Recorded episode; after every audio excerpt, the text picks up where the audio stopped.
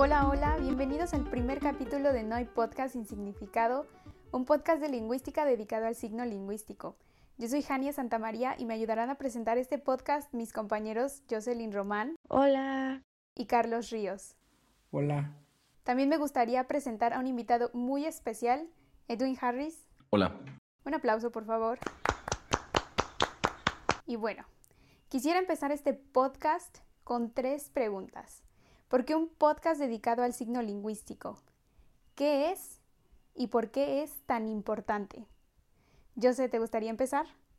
Para abrir este podcast vamos a definir primeramente lo que es signo lingüístico. Signo lingüístico se entiende como la base de nuestra comunicación. También podemos decir que es la unión de significado y significante. Juntos hacen al signo. Todas las lenguas están constituidas por signos que emitimos oralmente, a las cuales se les denomina signos lingüísticos. Significante. Mm, de manera simple podemos decir que el significante es el sonido o la palabra que nosotros escuchamos o vemos, mientras que el significado es la imagen que se conforma en nuestro cerebro al escuchar o leer esa palabra. Y a continuación, mi compañera Jania hablará del modelo binario de Saussure. Primero empecemos con Ferdinand de Saussure. ¿Quién fue? Bueno, él fue un suizo que se consideró uno de los padres de la lingüística y semiótica modernas. Uno de sus trabajos más importantes, y como la mayoría de todos nosotros ya lo sabemos, fue Curso de Lingüística General, que como dato interesante fue publicado no por él, sino por sus alumnos y con sus propias notas. Ahora, Hablando del signo lingüístico, antes la palabra signo se usaba únicamente para referirse a la imagen acústica, es decir, esto que leemos o escuchamos. De esta forma, Saussure propone conservar la palabra signo para designar al conjunto, o sea, significado y significante, y reemplaza concepto por significado e imagen acústica por significante. Digamos es que hay dos momentos. Uno, cuando el objeto está ahí y cuando el objeto no está ahí. Yo digo, mira esa casa, esa casa se refiere a esa casa que veo. Yo digo, fuiste a mi casa y mi casa no está aquí, tú tienes que imaginar esa casa. Y si digo, voy en una casa. Tengo que imaginar una casa. Y esa casa sería la que yo quiero imaginar. Por ejemplo, pensemos en casa. Cuando escuchamos esta palabra, la primera imagen mental que hacemos es una casa basada en nuestra propia experiencia, tal como queremos pensarla e imaginarla. A esto Saussure lo denomina significado. Por otra parte, lo que escuchamos o leemos es el significante. Así Saussure divide el signo lingüístico en dos partes y es como la dicotomía del signo nace.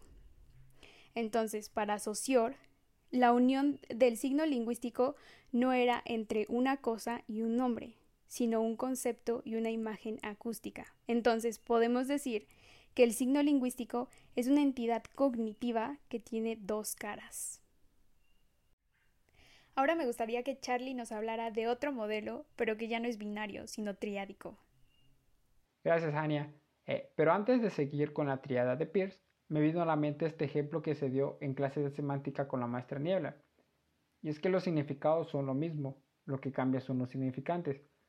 Recuerdo que ella proyectó un fruto rojo y lo que para ti, Jania, era un jitomate, para mí era un tomate. Y es un tema realmente interesante, como ya lo mencionaste. Pero también existe un modelo triádico y ese es el de Peirce. Peirce fue un científico, filósofo y humanista a quien se le atribuyen las bases de la pragmática, también considerado como padre de la semiótica contemporánea, entendida como la teoría filosófica tanto de la significación como de la representación. Eh, Peirce define al signo como todo aquello que haga alusión a otra cosa. Eh, consiste en ser algo que está en lugar de otra cosa, bajo algún aspecto o capacidad y que tiene sentido para alguien. Mm, a diferencia del modelo binario de Saussure, Peirce propone un modelo triádico compuesto de tres elementos, representamen, interpretante y objeto en donde el representamen es la imagen acústica, es decir, nuestro significante. Eh, tenemos al interpretante entendido como la imagen mental y significado.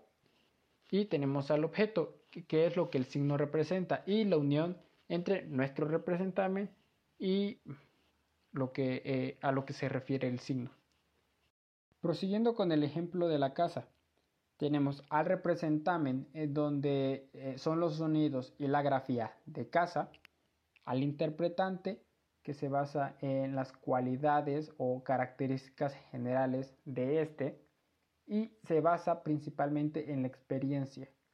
Y tenemos a nuestro objeto, eh, a lo que se refiere el representamen, o sea, la conexión entre el representamen y su equivalencia física. Y ahora para concluir, mi compañera Hania nos va a dar una reflexión de lo que acabamos de hablar. Ahora para concluir y como dato curioso, Pierce y Saussure llegaron a una conclusión muy parecida sin siquiera haberse conocido. La mayor diferencia entre ambos modelos radica en que para Saussure el signo adquiere una propiedad independiente a la realidad cuando éste es consolidado de manera cognitiva. Es decir, yo no necesito una realidad para poderla pensar. De ahí podemos entender trabajos de literatura de realidades inexistentes, sin embargo perfectamente imaginables. Para Peirce, la relación que tiene el signo con la realidad es constante y fundamental, es decir, la propiedad primaria del lenguaje es comunicar un estado de la realidad. No obstante, Peirce entiende que un solo significante puede relacionarse a un sinnúmero de significados. A esto se le llama polisemia. Pero bueno, hemos llegado al final de nuestro primer capítulo. Espero que lo hayan disfrutado tanto como nosotros. Gracias por escucharnos y nos vemos en la próxima. Bye. Bye bye.